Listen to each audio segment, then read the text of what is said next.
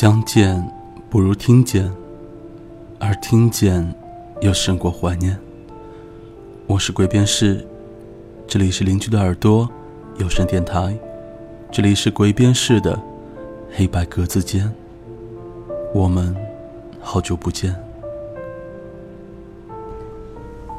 我曾经在节目里面提起，我挺好奇收听我节目的听众都是怎样的一个年龄段的。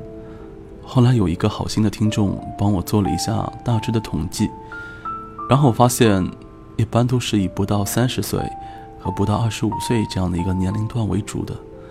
那这也就意味着，收听我节目的你们，绝大部分都还没有结婚。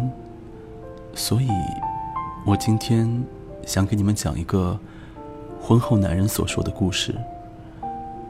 很多人经常在我的节目里面留言。告诉我，他非常的渴望自己被了解，渴望自己被懂。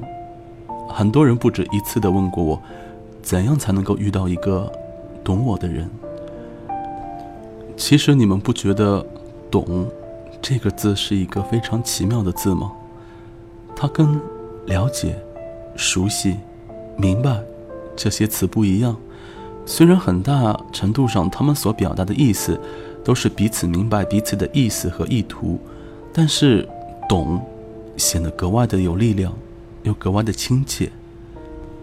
就像你在面对上司、朋友、同学之间的疑问，你表示理解之后，你通常会说：“我知道，我明白。”但是如果是爱人、亲人、闺蜜的话，你可能就会很简单的说。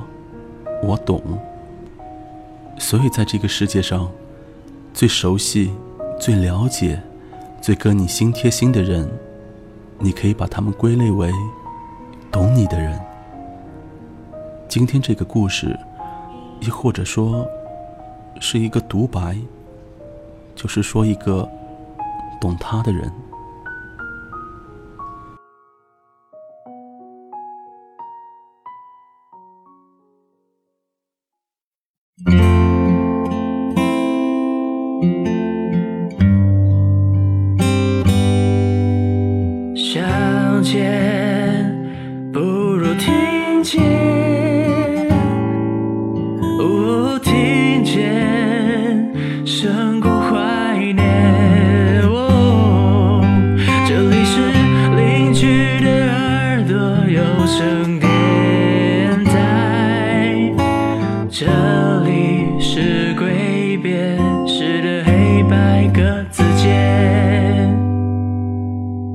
我没有好久不见。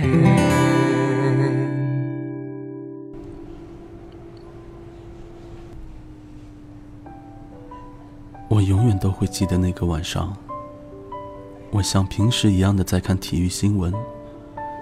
妻子洗了澡，出来对我说：“我的脚上怎么多了一颗黑痣？”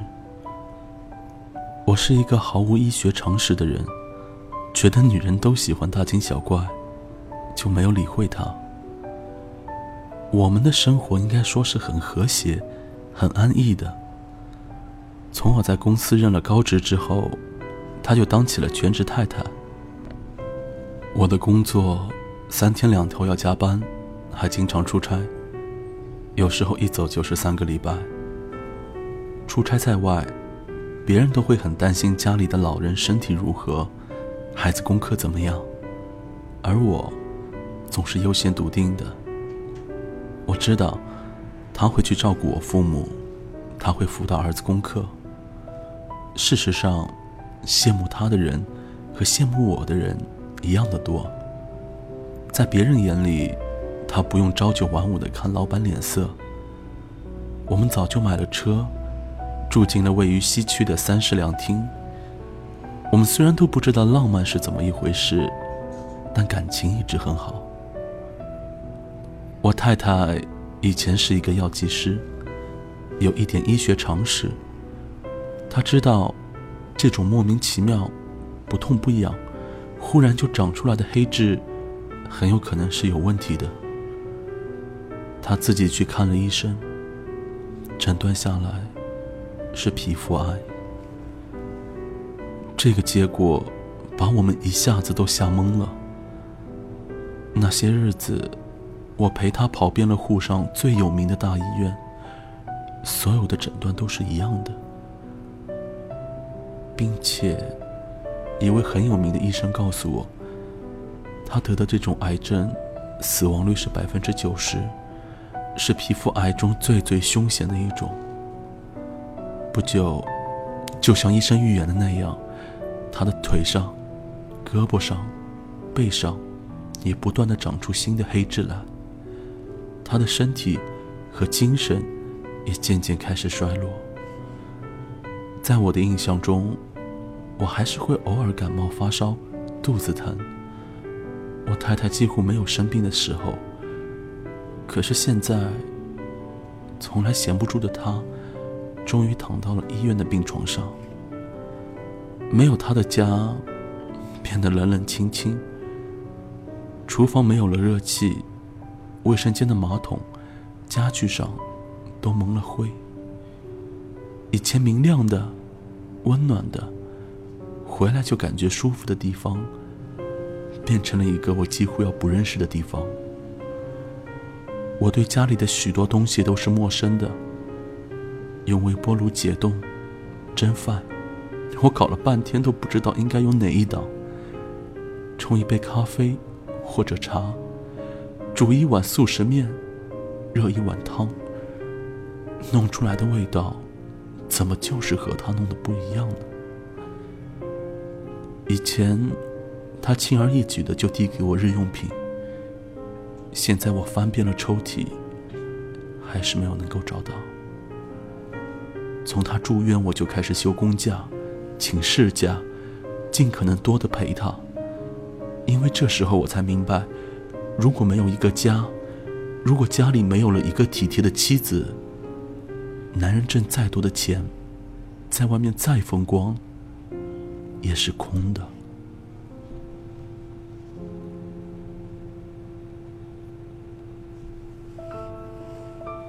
就在他病情趋向恶化的当口，一位熟人告诉我。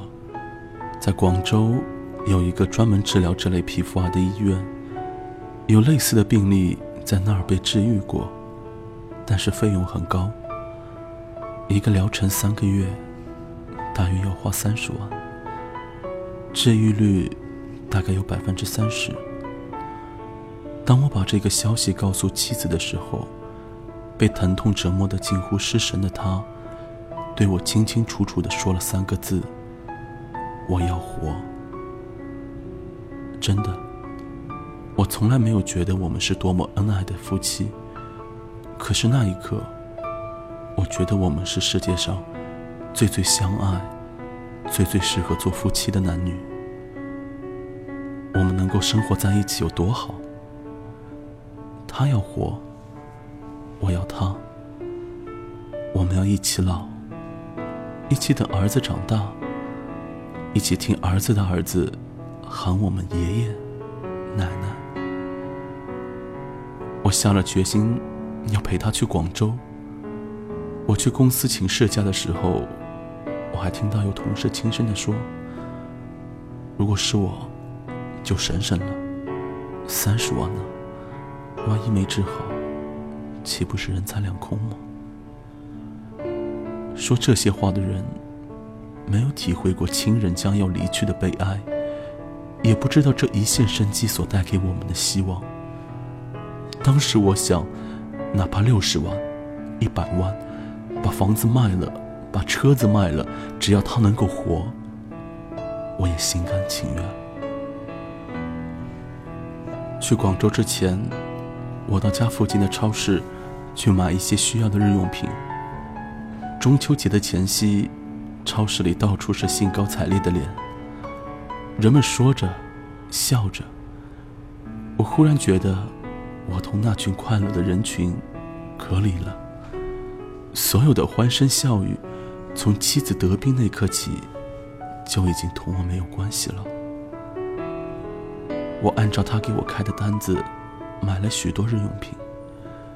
当我提着袋子出门的时候，觉得很重。那么多年来，家里吃的、用的，一切都由他安排的妥妥帖帖的。我从来不知道米多少钱一袋，油多少钱一桶。我从来不知道这些东西从超市运到家里其实也很累。我一度觉得家里的顶梁柱是我。当他骤然倒下的时候，我才意识到，他才是家里的主心骨。我们在广州度过了结婚以来最最亲密的日子。那三个月里，我们朝夕相处，寸步不离，常常一起笑，一起哭。想不起来有多久。我们没有这样倾心交谈了。开头的一个月，他似乎感觉好了一点。偶尔，我还搀着他，在花园里散散步。我们回忆在人民公园口的第一次见面，第一次看的电影是在胜利电影院，是一部叫做《最后的情感》的意大利电影。他还记得，是 Sophia Loren 演的。他告诉我，其实我约他看这部电影的时候，他已经与同学一起看过了，但他不忍心回绝我，所以陪着我，又一起看了一遍。这个细节，我们似乎只在蜜月的时候回忆过。现在说起来，只觉得伤感。结婚这么多年来，我们从来没有在一起说那么多的话。三个月里，我眼看着他慢慢的憔悴，特殊治疗对他不起作用，他终于连一碗粥也喝不下了。到后来，他跟我说：“我想回家。”就这样，我们带着绝望的心情回到了家。回家之后，他的身体越来越弱。并且，癌症病人最害怕的疼痛症状开始显示出来。他整夜整夜的睡不着，整夜整夜的被疼痛折磨的辗转反侧，痛苦呻吟，止痛剂也不起作用了。我恨不得去代他受苦，代他痛。我实在没有办法用个人的力量。来承受这种痛苦。偶尔他觉得好一点的时候，就开始向我交代家事。我这才知道，家事有那么多，那么繁琐。他平时一个人在家里竟然有这么忙。他还告诉我，我每次吃了觉得好吃的糟蹄，是在哪家饭店买的。我平时穿的内衣。要买哪个牌子？要到哪一家超市去买？去世前三天，他甚至教我怎么使用洗衣机。那是一个已经用了好几年的洗衣机，当时是我陪同他一起去买的。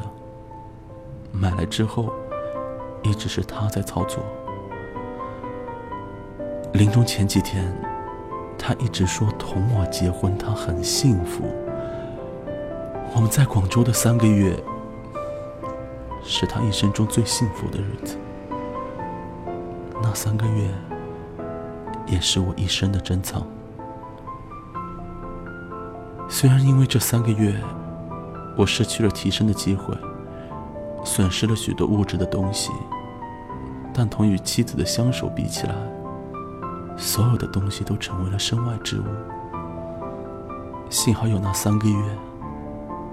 否则我会一生都良心不安。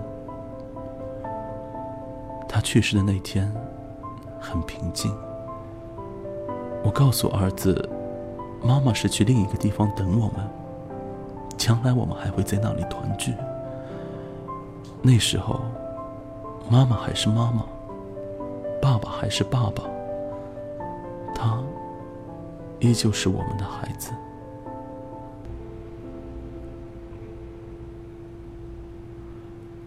我为他在蛇山买了一处穴墓。我用红笔涂上“爱妻”两个字的时候，心里特别难过。我不是一个善于表达情感的人。谈恋爱的时候，我也不曾对他说过“爱”这个词。看到他有时候翻阅琼瑶的小说，为电视剧里的爱情流泪，还要笑他。而现在，“爱”这个字，我居然只能书写在他的墓碑上。我的爱妻，如果她能重新活过来，我愿意千百倍的对她说“爱”这个字，这个所有女人都愿意从自己爱人的嘴里无数次听到的字。为什么我没有在她希望我说的时候，在她健康的时候，对她多说几次？我想告诉健康而幸福的生活的丈夫们：好好的爱惜你的妻子，多留一点时间给妻子，不要忽视他为你所做的一切。有许多东西，不要到了失去之后才懂得它的美好。妻子是这个世界上最爱你的、最懂你的、最愿意为你付出一切的女人。除此之外，任何一种男女之情都不能同夫妻之间的真情相比。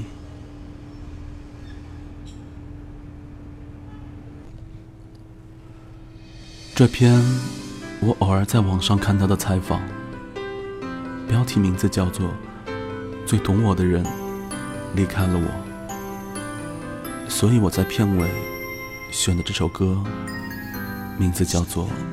不愿一个人。这期节目属于黑色单间，我们下次再见。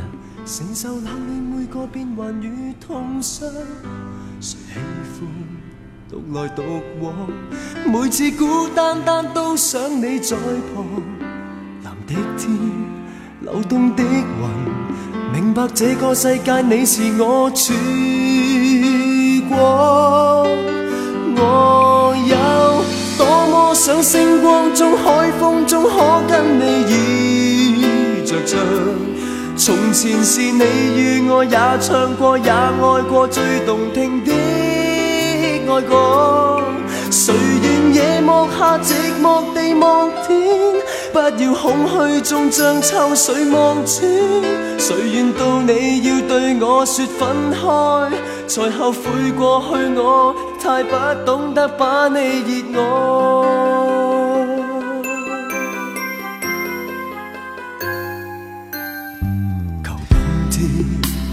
让我共你一起观看夕阳，求今生陪着追寻，曾属我俩看似幼稚那理想，像空中骤晴骤雨。每个比跟起都想你在场，仍现身流浪的人，无论去到哪里，你是我故乡。我有多么想星光中、海风中可跟你演着唱，从前是你与我也唱过、也爱过最动听的爱歌，谁愿夜幕？下寂寞地望天，不要空虚中将秋水望穿。谁愿到你要对我说分开，才后悔过去我太不懂得把你热爱。